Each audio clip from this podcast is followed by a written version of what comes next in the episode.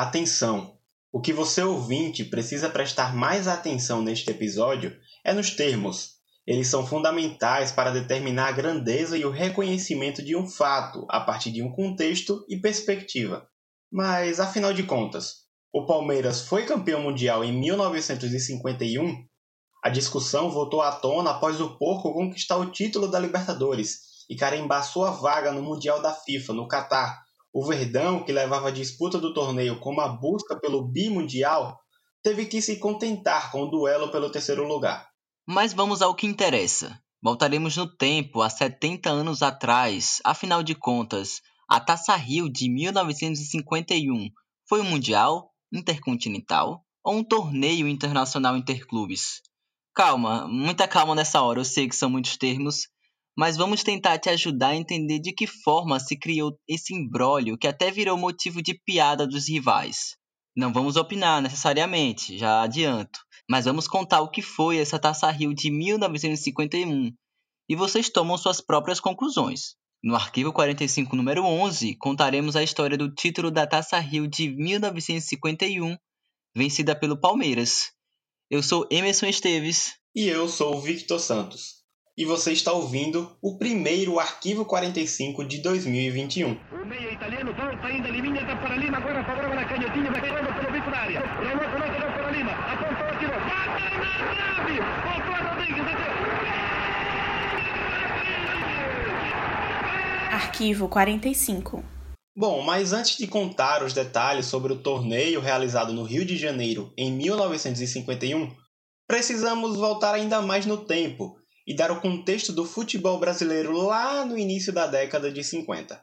Um ano antes da realização da Taça Rio, o Brasil sediou pela primeira vez uma Copa do Mundo, a famosa Copa de 50, a tão falada Copa de 50, que em sua final foi marcada pelo Maracanazo e pelo fim do sonho do título mundial da seleção brasileira. Aquele fatídico 16 de julho de 1950 colocou em xeque o futebol brasileiro, o investimento, inclusive com a construção do próprio Maracanã para o torneio, e o baque da torcida que tinha expectativa com o título inédito, foram banhos de água fria.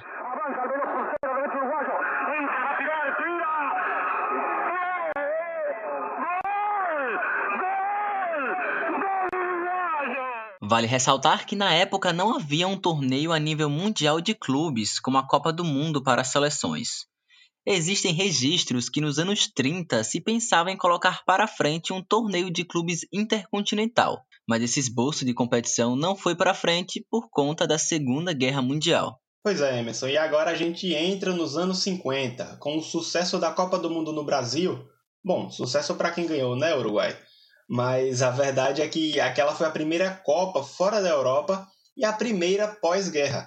A ideia de uma competição de clubes volta a ser pauta e o Brasil, através da Confederação Brasileira de Desportos, a CBD, queria manter o interesse dos torcedores e do futebol. A CBD abraçou a ideia de criar um torneio internacional de clubes, sendo idealizado pelo jornalista Mário Filho, dono do Jornal dos Esportes, o principal veículo esportivo da época do Rio de Janeiro.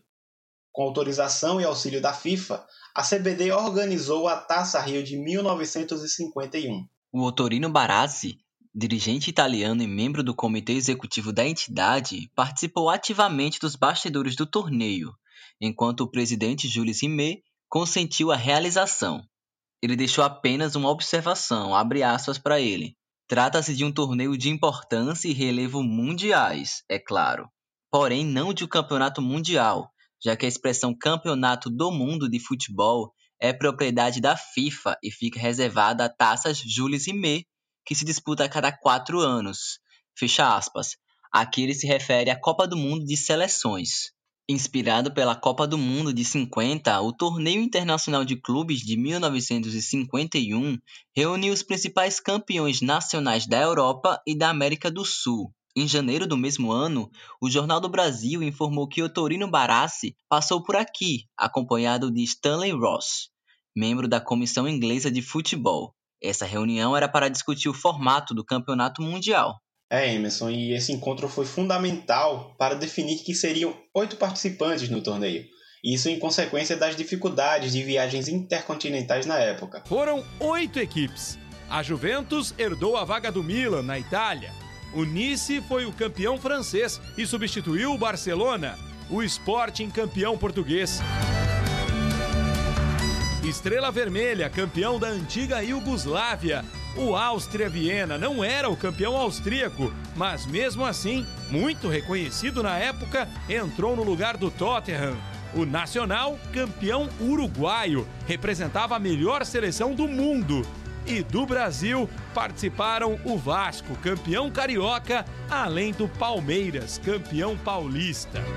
E esse é um tópico que deu bastante polêmica na época, Vitor. Nem todos os times estrangeiros que participaram do torneio eram de fato campeões nacionais daquela temporada. A Juventus, por exemplo, ficou na segunda colocação do campeonato italiano e foi convidada para substituir o Milan, campeão, que preferiu disputar um torneio chamado Copa Latina. O Barcelona, então campeão da Espanha, também não aceitou o convite e foi substituído pelo campeão francês Nice. Outro que declinou foi o Tottenham e deu lugar ao Áustria Viena. É, e depois desse bololô todo, a Copa Rio ocorreu entre 30 de junho e 22 de julho de 1951 e paralisou as disputas regionais naquele período. Os jogos aconteceram no Maracanã, no Rio de Janeiro, e no estádio do Pacaembu, em São Paulo. Estrela Vermelha, Nice, Palmeiras e Juventus jogaram na capital paulista, enquanto que Áustria Viena, Nacional, Sporting e Vasco fizeram suas partidas no Rio. O formato do torneio apontava que as equipes se enfrentariam em turno único dentro dos seus respectivos grupos. Os dois melhores de cada chave avançavam e se enfrentavam nas semifinais e posteriormente na final. Lembrando que ambas as fases foram disputadas em dois jogos. O Palmeiras fez sua estreia no dia 30 de junho de 1951 contra o Nice no estádio do Pacaembu. A escalação inicial do Verdão tinha Oberdan, Salvador e Juvenal, Valdemar Fiume, Luiz Vila e Dema, Lima, Aquiles, substituído por Richard, Ponce de Leão, Jair Rosa Pinto, trocado depois por Rodrigues, e Canhotinho. O técnico alviverde era Ventura Cambon. E veio vitória do Verdão por 3 a 0. Os gols foram marcados por Aquiles de pênalti, Ponce de Leão e Richard.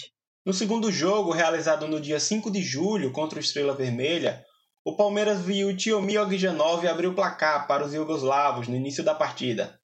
Ainda na primeira etapa, Aquiles empatou e, faltando 15 minutos para acabar o jogo, Liminha sacramentou a segunda vitória palmeirense. No terceiro encontro da primeira fase, o Palmeiras duelou contra a Juventus, que também havia ganhado as suas duas primeiras partidas. O italiano Gianpero Boniperti, que seria artilheiro da competição com seis gols em sete jogos, balançou as redes palestrinas duas vezes. Os dinamarqueses Karl Hansen e Praeste queriam mais e fecharam o placar em 4 a 0. E mesmo com essa derrota, o Palmeiras se credenciou para a semifinal contra o Vasco da Gama, que havia atropelado seus três primeiros adversários com direito a duas goleadas, por 5 a 1 contra o Sporting Áustria Viena e uma por 2 a 1 contra o Nacional. Nas semifinais, a primeira partida entre os representantes brasileiros ficou marcada pela contusão de Aquiles, que fraturou a perna em um lance contra o goleiro Barbosa. Mesmo sem poder contar com o atacante, o Palmeiras levou a melhor e venceu por 2 a 1 no Maracanã. Gols de Richard no primeiro tempo e Liminha no segundo tempo para o Verdão. Já Maneca descontou para o Vasco. O placar do jogo da volta não saiu do zero, sacramentando assim a eliminação do Vasco e carimbando a vaga do Palmeiras na final. Em 18 de julho de 1951, Palmeiras e Juventus, novamente, mas dessa vez na grande decisão da Copa Rio. Contando com o apoio enorme da torcida fluminense e de torcedores de outras cidades, o time alviverde entrou em campo e, diferente da primeira partida, conseguiu resistir ao forte ataque italiano. Rodrigues marcou o único gol da partida e deu a vitória e a vantagem do Palmeiras para o segundo jogo. O Verdão jogaria por um empate no confronto seguinte. E foi isso que aconteceu no dia 22 de julho de 1951. Para mais de 100 mil pessoas no Maracanã, o Palmeiras voltava a enfrentar a velha senhora no duelo decisivo. Precisando vencer de qualquer jeito, os italianos foram para cima e Praeste abriu o placar aos 18 minutos do primeiro tempo. O Palmeiras empatou com Rodrigues, que pegou rebote no chute de Lima na trave. Na volta do intervalo, Karl Hansen voltou a colocar os italianos na frente. Mas os italianos não contavam com o talento de Liminha, que aos 32 minutos driblou dois adversários, chutou sobre o goleiro Viola pegou o rebote na sequência e entrou com bola e tudo no fundo das redes.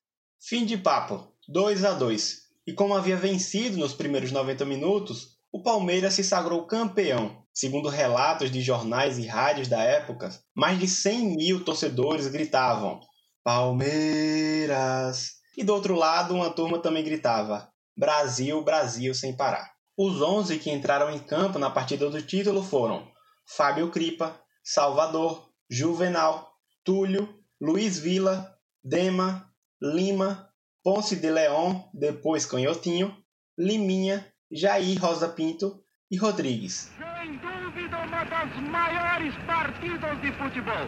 Uma das partidas de maior emoção em toda a nossa vida. E este grande público espera ansioso Palmeiras fazer a volta olímpica no gramado para aplaudi-lo, para consagrá-lo como merece. Ainda dificuldade para os jogadores e sai finalmente o Palmeiras com a bandeira brasileira percorrendo o estádio do Maracanã. Agora vamos lá, vamos trazer para vocês de que forma alguns veículos jornalísticos descreveram aquela conquista do Verdão. Isso é importante para entender o fato com os olhos da época e dessa forma não cometer o famoso anacronismo. Começamos com a Gazeta Esportiva, que estampava em sua capa Palmeiras, campeão do mundo. O principal jornal esportivo de São Paulo do momento noticiou a conquista ao de em 23 de julho de 1951, dia posterior ao empate com a Juventus no Maracanã. E o jornal seguiu dando destaque ao Palmeiras nos dois dias seguintes. Na terça, dia 24 de julho, estampou o rosto de todos os 17 jogadores em sua capa, que dizia que, abre aspas, conseguiram levantar para o Brasil o primeiro título de campeão mundial interclubes. Fecha aspas. E na quarta-feira, dia 25, a notícia principal era a recepção da torcida aos campeões na estação Roosevelt. Foi uma consagração definitiva para o futebol brasileiro. A apoteótica manifestação dos palmeirenses em nossa capital, através de uma multidão incalculável de afeiçoados que ovacionou os craques alviverdes durante a passagem pelas principais ruas de São Paulo, disse o jornal. Nos jornais brasileiros e estrangeiros da época, o retrato da grandeza do título. E na Gazeta Esportiva, a confirmação: Palmeiras campeão do mundo. Na volta a São Paulo, o time foi recebido por uma multidão e o desfile dos campeões tomou conta da cidade. Outra publicação que também proclamou o Palmeiras como campeão mundial foi o Última Hora, que havia começado a circular no Rio de Janeiro havia pouco mais de um mês. A capa destacava diversas imagens da partida, e até uma piada com o lamento da Juventus. Mamma mia, lá se foi a Copa Rio. E sem o mesmo tom de humor, entre os jornais mais tradicionais do país, não houve um consenso em relação à conquista alviverde. O Estadão, que já era crítico da realização do torneio, colocou em sua manchete que o Palmeiras conquistou a taça cidade do Rio de Janeiro. O jornal destacou o fato de que o torneio que se propunha definir o campeão dos campeões contar com times que não tinham ganhado suas respectivas competições nacionais. Uma semana antes do início da competição, eles já declaravam, abre aspas para o Estadão, talvez haja êxito econômico apesar dos pesares, mas com ou sem ele é aconselhável, além de honesto, que se mude a denominação do certame, mesmo porque, pelo simples exame da relação dos concorrentes, verifica-se que ele não é dos campeões e muito menos mundial. Pois é, e a discussão continuava. A capa da Folha da Noite, a atual Folha de São Paulo, informou que o Palmeiras era o campeão dos campeões. Somente no fim da publicação havia mesmo a notícia de destaque à conquista. Ali, a Copa Rio foi chamada de Torneio Internacional Interclubes. O Globo definiu o título alviverde como o campeão dos campeões do mundo. Já o Jornal dos Esportes, apesar de idealizar e defender a Copa Rio, não teve a firmeza para chamar o Palmeiras de campeão mundial. Boa parte da edição de 23 de julho foi dedicada à conquista alviverde, mas o título era Palmeiras campeão do mundo e Juventus vice-campeão. A manchete dizia o seguinte: era a Copa que ficava. O Jornal dos Esportes fez uma referência à final da Copa do Mundo de 1950. Toda a narrativa feita pelo jornal tratava a conquista alviverde como uma superação do Maracanazo no ano anterior. O principal texto sobre o jogo foi escrito pelo próprio Mário Filho, o dono do jornal. Com o título Adeus do Futebol Brasileiro ao 16 de julho, o jornalista afirmava que o Palmeiras passou pelo mesmo roteiro da seleção brasileira no ano anterior. A diferença, segundo ele, é que o time paulista soube se impor para alcançar e manter o empate que garantia o título. 70 anos depois, mais uma chance de repetir aquela epopeia. Se for bi, vai ter mais uma tatuagem aqui no braço. Garanto para vocês. É, Emerson, mas agora vamos para os tempos modernos. E um dos principais argumentos que o Palmeiras usa para validar o campeonato mundial é justamente esse, os dos jornais da época. Em 2006, o clube entregou à FIFA um dossiê de 123 páginas, em que enumera as razões pelas quais deve sim ser considerado campeão do mundo em 1951. O documento, em formato de livro, não está disponível online e poucos jornalistas no mundo tiveram acesso a ele, infelizmente. Esse dossiê enviado pelo Palmeiras tinha dois focos principais. O primeiro era mostrar que a FIFA participou da organização do torneio, tanto na concepção quanto na execução. Outro foco era demonstrar que o critério de escolha dos participantes foi técnico, ponto fundamental para a entidade no quesito competitividade. O documento conta com a participação de jornalistas e de dois professores. Ana Luísa Martins, doutora em História pela USP, e José Moraes dos Santos Neto, da Unicamp. Ele, inclusive, é autor do livro Além de Visão do Jogo Primórdios do Futebol no Brasil. O dossiê ainda conta com manchetes e relatos de jornais estrangeiros, alguns se referindo ao torneio como Copa Mundial, e até entrevistas com atletas dos times adversários que participaram da competição. Já em março de 2007, poucos meses após receber o dossiê, a entidade enviou o documento assinado pelo então secretário-geral suíço, Lince, afirmando que sim, considerava a Copa Rio de 51 o primeiro torneio internacional de clubes. Detalhe, internacional de clubes. O Palmeiras, inclusive, fez até um evento em sua sede para comemorar a situação. A lista seleta de clubes brasileiros campeões mundiais ganhou hoje mais um integrante a FIFA reconheceu que a conquista da Copa Rio em 1951 deu ao Palmeiras esse direito. O torneio foi disputado com mais sete times. Agora, os brasileiros campeões mundiais são o São Paulo, por três vezes, o Santos, duas, e mais o Flamengo, o Grêmio, o Corinthians, o Internacional e agora o Palmeiras. O Fluminense, campeão da Copa Rio de 52, também solicitou o reconhecimento da conquista. É, e a partir daqui tudo fica mais polêmico e controverso. Os termos usados por um lado não estão em consonância com o outro. Primeiro, Lynch deixa o cargo três meses depois para a entrada do francês Jerome Valk, que colocou os assuntos em banho-maria. Houve lobby até de políticos brasileiros, com o ex-ministro Aldo Rebelo, que é palmeirense, para um posicionamento mais contundente. Em uma reunião pré-Copa 2014, a entidade voltou a admitir o caráter global da Copa Rio de 1951. E em 2016, a FIFA, a própria FIFA, usou seu Instagram para parabenizar o Palmeiras pelos 65 anos do, abre aspas, primeiro campeão mundial intercontinental de clubes, fecha aspas. Olha os termos aí fazendo a diferença. O presidente da entidade na época, o Joseph Blatter, né, também repetiu em entrevistas que o Palmeiras foi sim o primeiro campeão global de times, já é um outro termo. Desde 2017, o time usa uma estrela vermelha logo acima do escudo na camisa, onde refere-se a essa conquista de 1951. No mesmo ano, o Palmeiras lançou um mini documentário no seu canal oficial do YouTube, a qual foi chamado de Especial Mundial de 1951 a verdadeira história. A partir do momento que houve essa concordância, fala, pô, por trás dessa competição tem algo importante. Tá? E você percebe que esse algo importante é sim o braço da FIFA. É o Mundial de Clubes, são os melhores clubes. Seria difícil naquele momento encontrar algo melhor. Talvez você pudesse tirar um clube e botar outro. Mas, enfim, aquilo representava realmente uma panorâmica do futebol mundial. Aqui vale um parênteses importante, Vitor e caros ouvintes, e que responde o porquê não haver um próprio consenso da FIFA sobre o assunto.